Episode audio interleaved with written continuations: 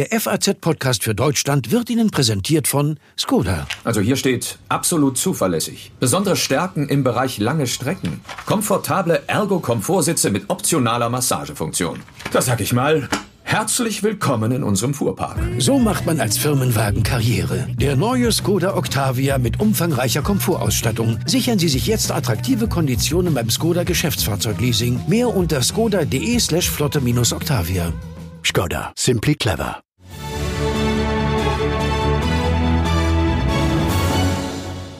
Thank you. Wir starten heute unsere Sendung auf einer Landstraße, die durch den Frankfurter Stadtwald führt. Ungefähr an dieser Stelle, wo ich jetzt stehe, da wurde Anfang des Jahres ein Wolf überfahren. Nur wenige Kilometer von der Innenstadt entfernt. Ja, es werden immer mehr Wölfe in Deutschland. Fast täglich liest man von gerissenen Schafen oder anderen Nutztieren, die vom Wolf getötet, gefressen werden. Und der Wolf kommt auch den Städten Städten und Ortschaften, in denen wir Menschen leben, immer näher. Ist das ein Problem oder verteufeln wir schon traditionell ein Tier, das eigentlich in den deutschen Wald und zu uns gehört, wie auch Reh und Hase? Wir begeben uns heute auf die Spur des Wolfes und ich fahre jetzt als erstes in den Wildpark Hanau, gucke mir die Tiere mal aus der Nähe an und spreche mit der Biologin Marion Ebel. Und damit herzlich willkommen zum FAZ-Podcast für Deutschland an diesem Dienstag, den 4. August. Ich bin Andreas Krobock. Schön, dass Sie dabei sind. Bis gleich. Ich bin jetzt im Wildpark Hanau angekommen, der alten Fasanerie.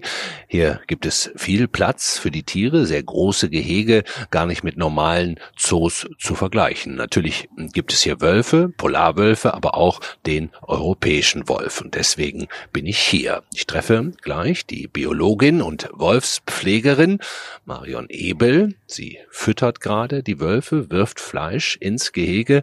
Mit ihr will ich besprechen, besprechen, was der Wolf für ein Tier ist, ob wir zu Recht so eine Urangst mit ihm verbinden. Alles weitere, wie viele Wölfe es inzwischen in Deutschland gibt und wo, ob das zum Problem werden kann, nicht nur für Schafe und Schäfer, das klären wir später. Jetzt sprechen wir zunächst mal mit der Wolfspflegerin. Hallo Marion Ebel. Hallo. Sehen ja schon ganz süß aus eigentlich, die Wölfe, auch wenn ich jetzt im Moment gerade keinen sehe, aber ich kenne ja hier äh, den Wildpark. Sind die vom Wesen her auch so niedlich? Sie sind vom Wesen eigentlich sehr ruhig, hier unsere Wölfe, und sehr zurückgezogen, sehr vorsichtig. Das haben sie gelernt in der langen Verfolgungszeit, die sie bei uns in Europa hatten. Tausend Jahre Verfolgung, das hat sich auf der Festplatte eingebrannt. Tatsächlich, genetisch ist es drin. Ja, die okay. sind schon anders als die Tundra-Wölfe, die mit uns Menschen noch nicht so lange zu tun hatten. Und ähm, das merkt man auch, wenn man mal einen Wolf fangen will oder so. Also unsere Wölfe sind ausgesprochen vorsichtig, die Europäer. Aber sie sind ähm, genauso intelligent wie die anderen und haben sich, ist, man ist eigentlich froh, dass sie wieder zurückkommen. Hm. Würden Sie sagen, dem Wolf wird in der Art und Weise, wie über ihn geschrieben wird, wie er in Märchen und Legenden seit Jahrhunderten auftaucht, das gefährliche Tier im Dunkeln mit den gefletschten Zähnen Unrecht getan? Ja, auf alle Fälle, weil ähm, das ist natürlich so bei uns, wir haben vor allem Angst, was wir nicht kennen. Wir haben Angst vor dem Krokodil, wir haben Angst vor dem Hai und wir haben Angst vor dem Wolf. Vielleicht soll es auch so sein, dass also die Menschen früher sollten aus dem Wald vielleicht draußen bleiben. Vor allen Dingen die Menschen, die man nicht im Wald haben wollte. Das waren Frauen und Kinder. Und da hat man sich eben Märchen ausgedacht. Und äh, dann kann man im Wald eigentlich treiben, was man will, wenn man die draußen lässt. Und äh, von daher hat der Wolf einfach, ist das so eine, so eine Angstfigur geworden. Und diese Angst ist, muss man sagen, eigentlich völlig unbegründet, weil der Wolf, sobald er uns mitkriegt, seinen Schwanz einzieht normalerweise und in die entgegengesetzte Richtung rennt. Weil das hat er mitbekommen, dass von uns eigentlich nichts Gescheites kommen kann. Wir haben ihn verfolgt, so lange wie man denken kann. Wir haben alles genutzt bei der Verfolgung. Wir haben ihn vergiftet, wir haben ihn in Fallen gefangen. Wir haben den Welpen die Schnauze mit Draht zugebunden und haben sie elendig verhungern lassen. Zum Schluss hatten wir Waffen, also Gewehre, die ihnen auf große Entfernung gefährlich werden konnten. Und äh, er hatte eigentlich gegen uns keine Chance, muss man sagen. Und das hat er sich gemerkt und er ist sehr vorsichtig. Also ich war vor ein paar Wochen im Vogelsbergkreis wandern. Da soll es auch zwei Wölfe geben, habe ich gelesen. Ähm, ich hatte jetzt nicht wirklich Angst, aber doch so ein bisschen mulmiges Gefühl, vielleicht durch die ganzen Märchen, wie man als, als Mensch sozialisiert wird, als Kind. Ähm, kann denn der Wolf überhaupt theoretisch dem Menschen gefährlich werden? Im Normal, also der Wolf kann als Tier natürlich dem Menschen gefährlich werden. Das ist ein äh, Beutegreifer. Früher hat man gesagt ein Raubtier. Und ähm, bei den Raubtieren ist es eben so, die haben eine gute Beißkraft. Und gerade der Wolf hat eine gute Beißkraft. Der kann mit anderthalb Tonnen eben zubeißen. Ist es mehr als Hunde haben? Es ist nicht unbedingt mehr als Hunde. Wenn ich jetzt an die Kampfhunde denke, die haben auch ein gutes Gebiss. Da ist es nochmal der Unterschied, dass die eben nicht mehr loslassen dann. Das macht der Wolf nicht, der beißt so nach. Aber im Unterschied zum, zum Kampfhund weiß aber auch ein Wolf, was er kann. Ja, also der weiß das. Das heißt, wenn ich zwischen den Wölfen sitze und die haben eine Auseinandersetzung, dann würden die nie zufällig mich beißen. Wenn sie aber in der Hundemeute sind, und irgendwie dazwischen stehen. Dann kann es schon mal sein, dass sie von einem Hund getroffen werden. Wenn ich weiß, wenn meine Wölfe mich beißen, dann haben die das auch gemeint. Das wäre nicht zufällig. Die wissen einfach, was sie mit ihrem Gebiss anstellen können. Also von daher meine ich, sie können natürlich gefährlich werden, aber wir sind für den Wolf natürlich keine Beute. Hm, ich muss das jetzt trotzdem mal fragen. Nehmen wir mal an, den unwahrscheinlichen Fall im Vogelsbergkreis beim Wandern wäre mir einer oder gar beide dieser Wölfe äh, begegnet. Wie müsste ich mich verhalten? Erstmal könnten Sie dem Himmel danken, dass Sie so ein Tier überhaupt mal zu Gesicht bekommen. Wenn allerdings jetzt ein Wolf Ihnen wirklich nahe kommt, wird er sehr wahrscheinlich mehr überrascht sein als Sie.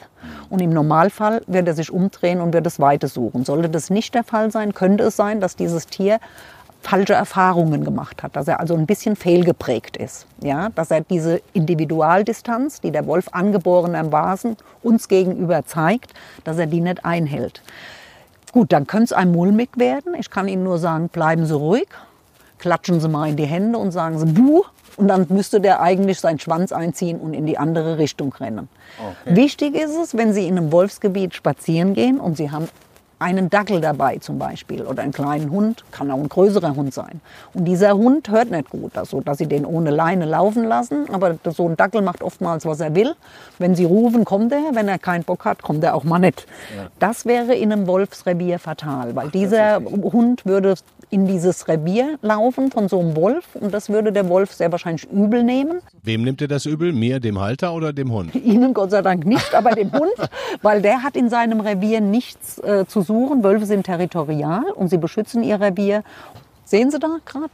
Ah, okay. Da kommt, und da kommt der Kleine. Das sind zwei Kleine, sehe ich. Oder ist das auch. Nein, das ist die Wölfin. Vorne ist die Wölfin und da ah, ist der ah, Kleine, läuft ah, hinterher. Ja. Und der andere, das ist ein kleiner Schisser der ja. Remus, äh, der ist noch ziemlich weit hinten, der lässt sich meistens von der Wölfin bedienen. Aber ich denke, jetzt ähm, kommen sie dem Ganzen immer näher. Also ich kann das ja mal beschreiben. Das Futter ist ungefähr, ich würde sagen, sieben, acht Meter von uns entfernt. Die Wölfe haben nochmal etwa 20 Meter bis zum Futter und streichen hier durchs Efeu und durch die, durch die Gräser und gucken und spitzen die Ohren.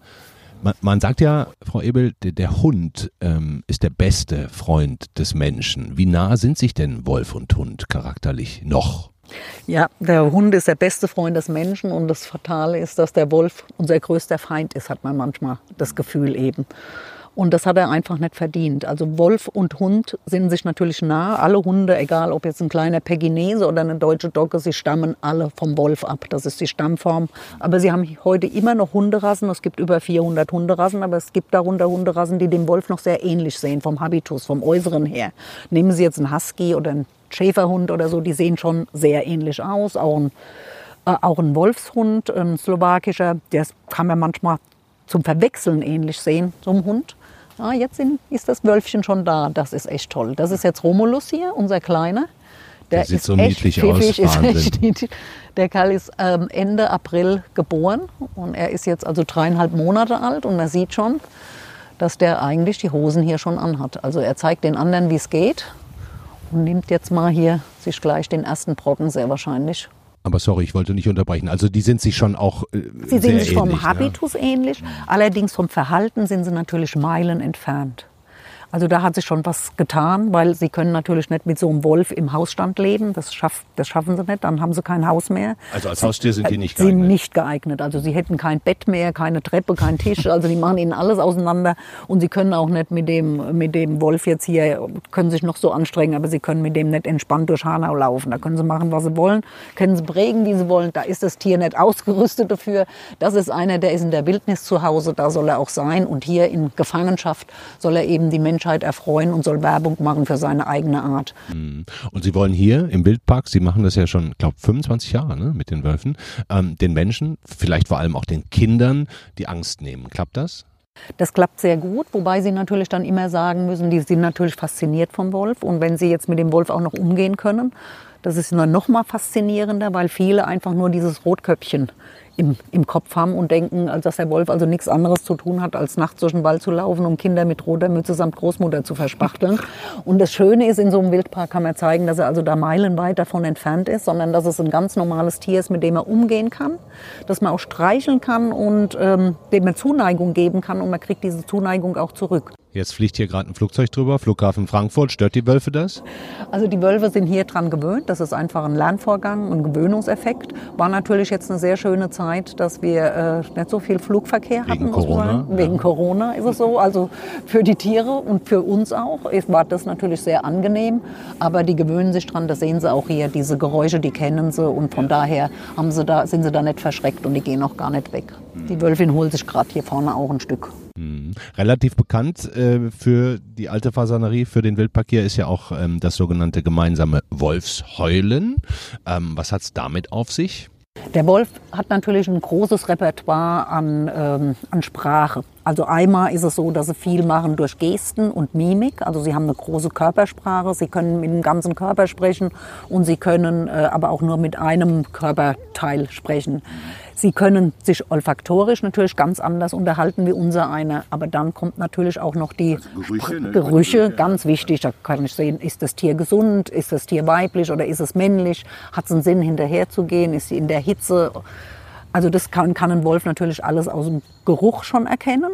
Es gibt aber auch, was für uns natürlich schön ist, natürlich Geräusche. Also da kann der Wolf auch ein großes Repertoire. Der kann jaulen, der kann bellen, winseln, der kann kläffen und er kann heulen. Heulen hat viele Funktionen, gibt auch unterschiedliches Heulen. Es gibt ein äh, Duettheulen, es gibt ein Soloheulen und es gibt ein gemeinsames Chorheulen oder auch ein Revierheulen. Das äh, sind alles unterschiedliche Heulformen, aber das ist natürlich eine Lautäußerung und Wölfe heulen zum Beispiel wenn sie alleine sind, wenn sie einsam sind und einen Partner suchen, sie heulen, bevor es auf die Jagd geht, dann werden sie gemeinsam eingeschworen. Die müssen ja auch wissen, auf was gejagt wird, sonst geht der eine auf den Biber und der andere sucht einen Elch. Ach, das können die sich sagen. Das damit. können die sich alles sagen. Naja, Oder sie sagen, jagen, heute jagen wir Schafe. Und das wollen wir mal nicht hoffen, dass sie auch darauf kommen zu sagen, heute äh, jagen wir Schafe. Denn das sollen sie ja gerade nicht machen, aber das liegt an uns, dass sie das nicht machen. Wir müssen es dem Wolf einfach schwer machen. Mhm. Wir haben das verlernt ein bisschen in den letzten Jahren. Aber die Wölfe können sich natürlich sagen, okay, heute geht es auf Großwildjagd und wir suchen uns heute mal einen Elch. Das machen sie mit dem Heulen. Und jetzt können wir aber hier hinkommen und auch zusammen mit den Wölfen heulen. Das können sie hier im Wildpark mit den Wölfen heulen. Also normalerweise mache ich vor und dann äh, heulen die Wölfe Gruppe eben mit. Die setzen dann ein. Wir machen ein gemeinsames Chorheulen. Das bindet die Gruppe aneinander. Das sagt, wir gehören zusammen. Ja. Und wenn dann ein Wolfsheulen mit Besuchern durchgeführt wird, dann machen wir ein, ein Revierheulen draus. Also dann ist die eine Gruppe, sind die Besucher draußen. Das ist das eine Wolfsrevier. Und wir sind dann drin das andere Revier mit den Wölfen. Und dann okay. machen wir so ein Frage-Antwort-Spiel. Das kann man dann auch daraus machen. Aber es wäre jetzt ziemlich peinlich, wenn wir jetzt losheulen würden. Das, da würden die Wölfe sich fragen, ob Sie, Frau Ebel, irgendwie was Falsches gegessen haben heute Morgen, oder? Also diese Wölfe hier würden mit Sicherheit sehr verwundert in die Welt gucken. Okay. Was ich jetzt hier, was ich jetzt hier, können sich nicht vorstellen, was ich jetzt damit vorhabe. Okay. Das geht nur mit den Wölfen, die ich mit der Flasche großgezogen ah. habe. Das sind unsere Tundra-Wölfe. Mhm. Die wurden von klein auf auf mein Heulen geprägt. Also die habe ich mir schon auf den Bauch gesetzt, als nur noch die Ohren zu hatten. Da wussten die, was ich von ihnen will. Und dann haben wir ein gemeinsames gemeinsames Chorheulen vorgenommen. Okay, Frau Ebel, wir haben wieder ein Flugzeug. Ähm, dennoch meine letzte Frage. Ähm, ich gehe recht in der Annahme, dass Sie ein, äh, auf jeden Fall positiv gestimmt sind, dass der Wolf in Deutschland wieder ansässig wird und auch in größerer Zahl noch als möglicherweise jetzt gerade, weil er hier hingehört? Ja, Natürlich, weil er hierhin gehört. Also der Wolf gehört in unseren Wald. Wenn ich hier nur an den Spessart denke, da waren früher auch viele Wölfe. Der Spessart hat sich richtig gut entwickelt, auch weil es viele Wölfe gab. Es gibt viele Buren und viele Eichen, die haben einfach äh, die anderen Tiere, die am Wald fressen, die haben die kurz gehalten. Ob das jetzt Haustiere waren, die durch den Wald gejagt wurden, oder ob das Wild war, wie Rehwild oder, oder Rotwild. Der Wolf ist einfach gesund für den Wald. Da, wo die Wölfe sind, da ist der Wald gesund. Deshalb kann man sich, ich arbeite hier im Wildpark bei Hessen Forst, man kann sich eigentlich nur über die Rückkehr der Wölfe freuen. Okay. Jetzt frage ich noch einmal nach, wenn Sie noch einen Wunsch äußern dürften, weil wir sprechen ja auch gleich noch mit einem Schäferverband. Ähm, die, die sehen Wölfe natürlich anders, naturgemäß. Ähm, aber was wäre, was wäre Ihr Wunsch, wie wir als Gesellschaft mit den Wölfen umgehen und was wir noch dazu lernen? Ich verstehe natürlich jeden Schäfer, der Angst hat um seine Schafe. Wenn ich Schafshalter bin oder Ziegenhalter oder Rinderhalter, wie auch immer, ich würde auch an meinen Tieren hängen. Das ist auch hier im Park so. Ich hänge auch an den Tieren. Und ich habe natürlich keine Lust, dass ein Wolf kommt und mir meine Ziegen oder meine Schafe reißt. Das Gute schon mal heute ist, dass keiner verhungern muss mehr. Also das ist schon mal das Gute. Das war vor 300, 400, 500 Jahren noch anders. Die hatten drei Schafe und wenn die Schafe vom Wolf gerissen wurden, dann wussten die vielleicht wirklich nicht, wie sie über den Winter kamen. Heute muss man einfach so sehen, willkommen Wolf, da kommt einer zurück, der einfach schon immer hier war, der hierher gehört. Und ich muss an die Schäfer einfach appellieren, sie müssen dafür sorgen, dass ihre Tiere von Anfang an gut geschützt sind. Wenn der Wolf einmal ein Schaf reißt, dann weiß der, wie, wie leicht es ist und wie leicht man da dran kommt. Wenn er aber direkt, wenn er das versucht, beim ersten Mal vor dem Elektrozaun steht mit fünf, sechs Litzen, wenn er da direkt eine gefeuert kriegt oder was weiß ich, ein Herdenschutzhund mit dabei ist oder auch von mir aus der Schäfer mit dem Mistgabel hinter dem Wolf herkommt, dann versucht er das kein zweites Mal mehr.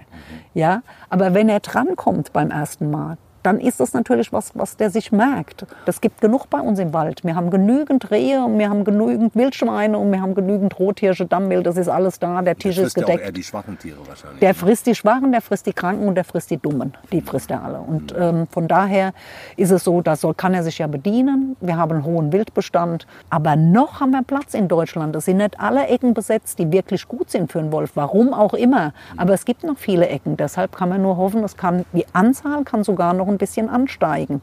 Und ich würde mich freuen, wenn einfach viele sehen, äh, dass da einfach eine Bereicherung zurückkommt für uns und dass es für uns vielleicht möglich wird, jetzt mal mit dem Wolf zu leben und nicht gegen ihn, wie wir das jahrelang gemacht haben.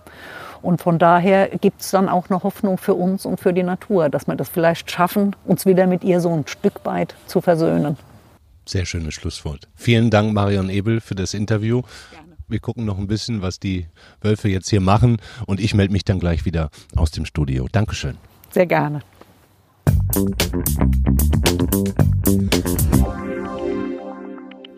So, zurück im Studio. Kleiner Nachtrag noch zum Wolfsheulen im Wildpark Hanau. Diese Veranstaltung findet im Moment noch nicht wieder statt wegen Corona. Ähm, wir können aber mal kurz in eine Aufzeichnung reinhören. Schon ein wirklich nettes Schauspiel, wenn hunderte Menschen und ein Rudel Wölfe sich gegenseitig anheulen.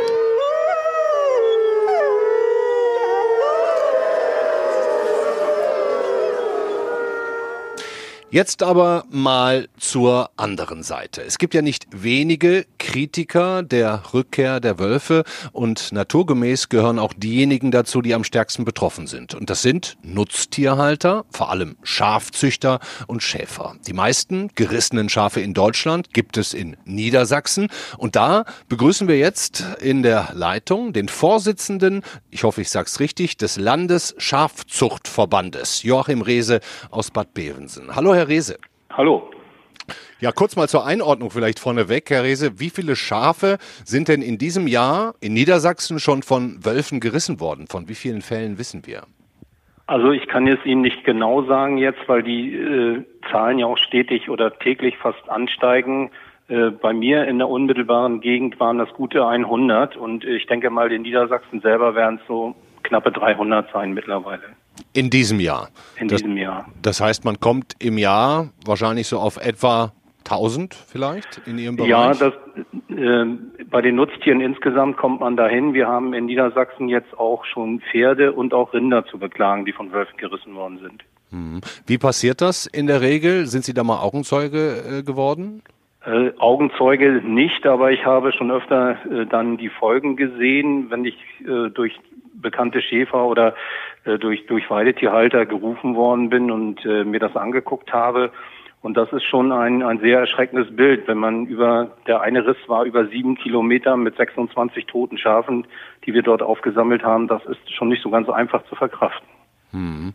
Ähm, ich nehme jetzt an, dass Sie auch als, als Landesvertreter der Schäfer und Schafzüchter ähm, natürlich auch mit der Politik reden müssen, dass es da vor allem auch um Geld geht. Ähm, werden Sie in solchen Fällen vom Land unterstützt, auch ausreichend unterstützt? Ja, es gibt da zwei Sachen. Zunächst mal ist es die Prävention, die eigentlich diese Risse ja verhindern soll. Hm. Und da ist man mittlerweile jetzt so, dass wir 100 Prozent äh, kriegen für Zaunbau.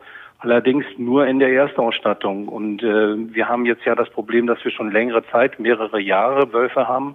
Mhm. Und die Ersatzbeschaffung, da, sind, da streiten wir uns noch drum, dass auch diese vom Land übernommen wird.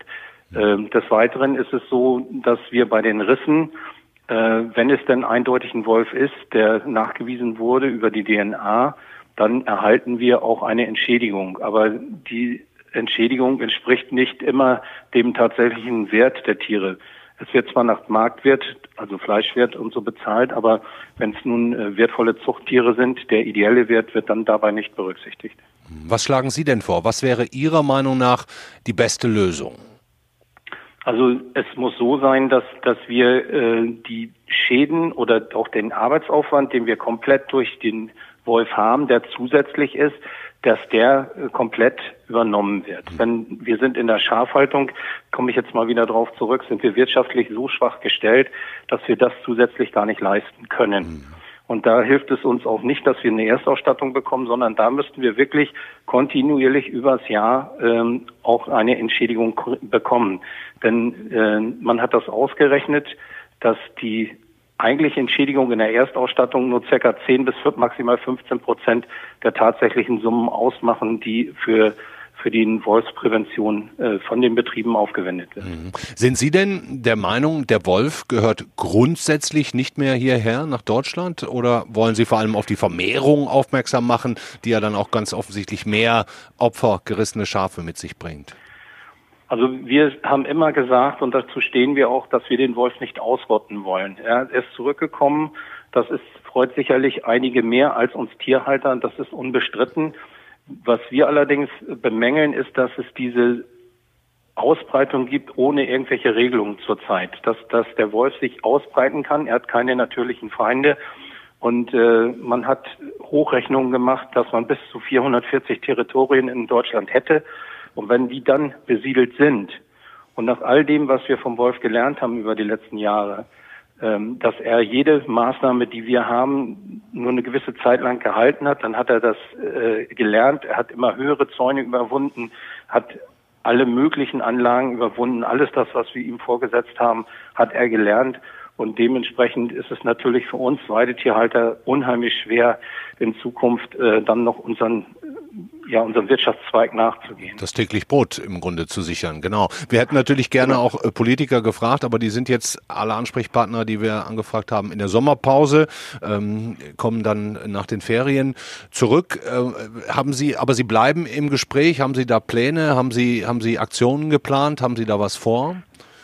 Also wir, wir haben schon, dass wir Informationsveranstaltungen machen und äh, wir haben auch so eine Art Stammtische, die wir, die wir mit unseren äh, Tierhaltern betreiben. Und die Informationen, die neuesten Informationen, die sich ändern, die geben wir natürlich dementsprechend auch weiter. Nur ähm, der Wolf ist mittlerweile auf dem Vormarsch in ganz Deutschland und man hört jetzt aus allen Ecken mehr oder weniger, dass dort Wölfe gesichtet worden sind und auch, dass es dort zu Schäden gekommen ist. Und das Problem ist eigentlich aus meiner Sicht nicht auf Landesebene zu lösen, sondern es muss auf Bundesebene gelöst werden und dann sogar auf europäischer Ebene, weil alle Gesetze, die wir haben, sind mit, mit der EU abgestimmt oder kommen von der EU Und wir können hier eigentlich gar nichts ändern. Mhm. Ja, Herr Rehse, Vorsitzender des Landesschafzuchtverbandes. Ich danke Ihnen herzlich für das Interview, drücke Ihnen die Daumen, dass vor allem ja die finanzielle Entschädigung, wenn das passiert, ähm, zumindest so gut ausgestattet ist, dass sich da keiner äh, Sorgen machen muss oder dass man zumindest sagen könnte, mein Gott, das war jetzt grausam, aber es gibt zumindest eine Entschädigung. Das wäre ja vielleicht eine Lösung dann, ne? Ja, das, das Finanzielle ist das eine. Äh, die größere Sache ist die psychische Belastung, die man mit seinen Tieren hat. Dann, ähm, wenn man morgens hinkommt und hat Angst, sind die Tiere noch da mhm. oder haben sie gar einen Dritten geschädigt durch das Ausbrechen, dass sie auf die Bundesstraße oder auf die Bundesbahn gelaufen sind. Und das sind eigentlich die, die Probleme, die wir haben, die, die psychischen Sachen sind eigentlich in der Regel viel größer als, als die wirtschaftlichen Schäden für ein oder zwei Schafe. Okay. Kann ich verstehen. Dankeschön, Joachim Riese. Bitteschön. Wir haben also jetzt einiges äh, über den Wolf gelernt, über sein Verhalten, über die Sicht der Opfer, der Schafe, äh, ihre psychische Belastung, auch die der Züchter und Schäfer. Versuchen wir doch jetzt mal ein paar Fakten zusammenzutragen. Und das wollen wir machen mit dem Leiter unserer Wissensredaktion, Joachim Müller-Jung. Grüß dich, Joachim. Hallo, Andreas. Ist ja nicht so einfach, die Wölfe in Deutschland zu zählen. Die stehen ja nicht an der Straße und man kann dann so eins, zwei, drei, vier. Kann man denn in etwa sagen, wie viele es inzwischen sind? Vielleicht auch mit Vergleichszahlen, wie es noch so vor 10, 20 Jahren war? Ja, das ist äh, gar nicht so einfach, Wölfe zu finden. Die leben sehr versteckt. Aber es gibt natürlich ein Monitoring, es gibt Zahlen inzwischen ähm, je nachdem, wenn man fragt nach der Dokumentations- und Beratungsstelle des Bundes, das sind die Zahlen, die das quasi das offizielle Monitoring, haben wir inzwischen 105 Wolfsrodel, 2019 die Zahl. 25 Paare und 13 Einzeltiere. Also wenn du das mal zusammennimmst, wenn du rechnest, ein Wolfsrodel besteht aus Elterntieren äh, und äh, dann noch dem Nachwuchs, dann kommt man so auf ein paar hundert, 600, äh, vielleicht 700 Tiere in Deutschland. Äh, wenn man allerdings äh, den, äh, den Jagdverband fragt, den Deutschen Jagdverband, dann kommt, dann leben in Deutschland schon 1300 Wölfe. Okay. Wie gesagt, das ist schwer nachzuprüfen. Ich finde es ganz interessant, weil du, weil du gesagt hast, du möchtest gerne Vergleichszahlen. Ja. Ähm, in, in Niedersachsen äh, zum Beispiel äh, ist eins der, der großen äh, äh, wolfsreichen Bundesländer in Deutschland. Gibt es auch die meisten äh, Opfer, die, ne? Genau, ja. Da gibt es auch die meisten, genau, die meisten Wolfsrisse. Äh, da ist die Zahl der Wolfsrudel innerhalb von acht Jahren von eins auf 23 angewachsen. Also Wolfsrudel wohlgemerkt. Das sind richtige Wolfsfamilien dann. Die brauchen auch ein entsprechendes Territorium von 100, 200, 200 Quadratkilometer etwa. Hm. Ähm, das heißt, die, die, die Zahlen gehen ja schon dann sehr steil nach oben. In dem einen Gebiet mehr, in dem anderen weniger. Ähm, Gibt es denn überhaupt sowas wie eine gedachte Obergrenze?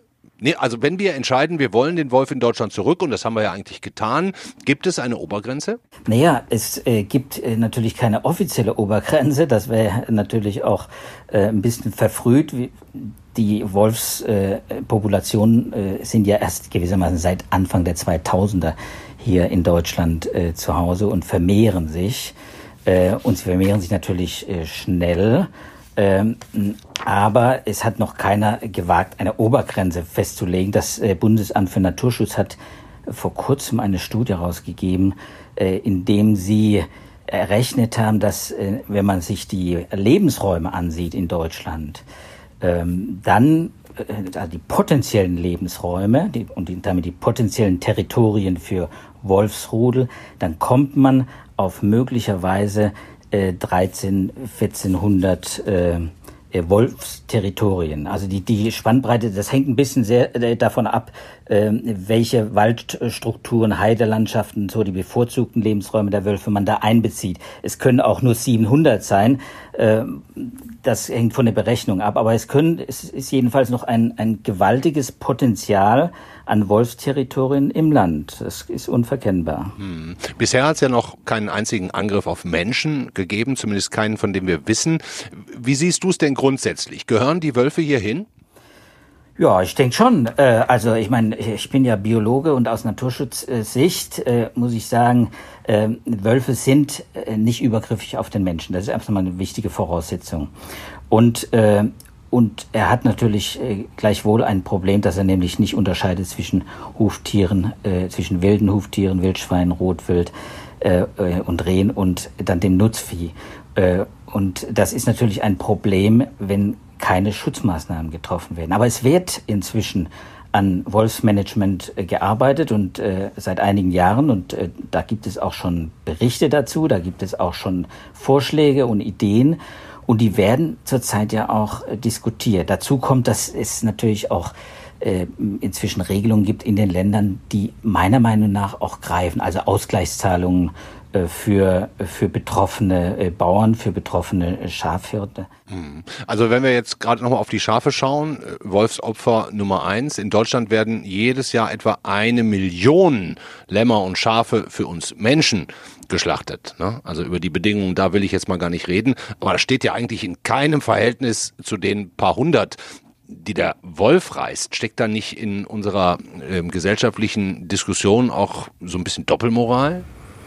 Ja, äh, einerseits, ja, unbedingt da eine Doppelmoral. Äh, äh, aber du musst natürlich auch noch eine andere Zahl dazu nehmen, fairerweise. Und das ist die Zahl der Übergriffe auf äh, Nutztiere. Ne? Der Deutsche Bauernverband zum Beispiel macht natürlich eine ganz andere Rechnung auf. Äh, der sagt, wir haben, wir haben äh, 3000 Nutztiere letztes Jahr verloren durch äh, Wolfsrisse. Und das ist natürlich schon eine Zahl, ähm, da äh, werden äh, nicht nur einzelne Bauern unruhig, da gibt es ganze Regionen, die inzwischen natürlich unruhig werden und es mit der Angst zu tun kriegen. Ähm, ähm, aber ich meine natürlich auch, äh, wenn wir nach Afrika fahren und äh, uns Elefanten angucken, dann erwarten wir ja auch, dass diese Tiere, die auch Schaden anrichten übrigens, äh, in die Natur und die Kulturlandschaft afrikanischer Savannenlandschaften gehören. Das heißt also, wir müssen da natürlich auch ein bisschen mal uns selbst befragen, ist das wirklich äh, äh, noch äh, gewissermaßen ein, ein äh, ist das übertrieben, äh, die Reaktion jetzt im Moment auf den Wolf. Äh, und dann kann man immer noch darüber reden, wie man das in, in fünf, zehn oder zwanzig Jahren, wenn sich der Wolf weiter ausbreiten sollte, äh, wie das dann zu handhaben ist und wie das zu managen ist. Hm, glaubst du, es wäre hilfreich, wenn wir aufhören würden, unseren Kindern Märchen wie Rotkäppchen vorzulesen, weil der Wolf dadurch ja mythisiert wird, als böse dargestellt, was er ja letztendlich in der Form gar nicht ist? Wieso? Äh, wir, wir, wir, die Dauerunterhaltung mit, mit Krimis im Fernsehen weckt ja auch nicht unsere Vergeltungsgelüste. Ich glaube, äh, Märchen sind einfach Kulturgut und äh, die sind per se eigentlich auch unantastbar, finde ich. Und zudem ist die aktiv, so eine aktive Auseinandersetzung mit dem Wolf, die wichtig ist, die jetzt gerade wichtig ist auch schon, um auf die Begegnung auch mit Wölfen in unserer Kulturlandschaft dann vorbereitet zu sein, ist das unbedingt notwendig, dass wir uns aktiv damit beschäftigen. Mehr Kopfzerbrechen bereiten mir da äh, so Kampagnen eben wie, dies, wie, wie, wie die vom Dau Bauernverband, äh, der jüngst äh, die Schlagzeile geprägt hat, äh, Schäden durch Wolfsrisse kaum mehr beherrschbar. Also sowas, so eine Überschrift, Wolfsrisse sind quasi äh, nicht mehr beherrschbar. Das ist natürlich äh, Einschüchterungsprosa, die keine aufklärerische Funktion mehr hat, sondern eigentlich nur noch politische Ziele verfolgt. Hm, was ich mit der Stigmatisierung halt meinte, ist, jedes, fast jedes Kind hat einen Teddybär irgendwie zu Hause. Ne? Bären sind aber ja in der Tat viel gefährlicher für Menschen als Wölfe, werden aber trotzdem verniedlicht. Ähm, naja gut, wir können ja die Mythen und Legenden trotzdem beibehalten, aber vielleicht anders oder realistischer einschätzen. Ja, lieber Joachim Müller-Jung, ich danke dir herzlich für die Einschätzung. Ich bin gespannt, wie das weitergeht. Ähm, weniger Wölfe werden es erstmal nicht werden in den nächsten Jahren, oder? Nein, die Zahl wird weiter steigen. Die Territorien sind da, die Lebensräume sind da und auch die Einstellung vieler Menschen, muss man sagen, ist ja da, dass wir die äh, Natur auch entsprechend auch, äh, wie sie gewissermaßen auch zur Verfügung steht, äh, dann schützen wollen. Und auch die Wildtiere, die zurückkommen, das ist ja nicht nur der Wolf, es kommt ja auch der Luchs langsam zurück, es kommen Elche zurück, es kommen Biber zurück. Also die Wildtiere kommen ja auch in, auf breiter Front zurück. Und viele natürlich begrüßen das. Aber es sind Herausforderungen, riesige Herausforderungen auch für die, für die Zivilisation hier. Absolut. Dankeschön, Joachim Müller-Jung. Danke dir, Andreas.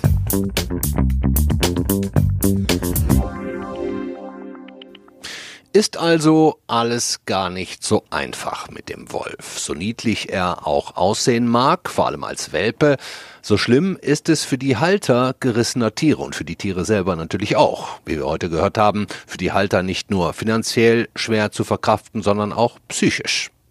Fakt ist, es werden immer mehr Wölfe in Deutschland. Sie ziehen hier durch, siedeln sich an, ziehen weiter. Ja, sie erobern sich ihren eigentlich angestammten Lebensraum zurück. Wir Menschen müssen keine Angst haben, trotz aller Märchen, die erzählt werden. Das Stigma der Verkörperung des Bösen, der Gefahr wird der Wolf aber trotzdem sicher so schnell nicht wieder los.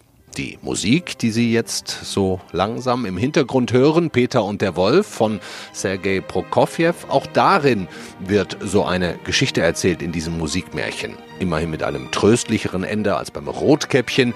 Bei Prokofjew, da kommt der Wolf am Ende in den Zoo. Und die Ente, die er gefressen hat, die lebt in seinem Bauch weiter. Das war's mit unserem FAZ-Podcast für Deutschland heute. Schön, dass Sie dabei waren.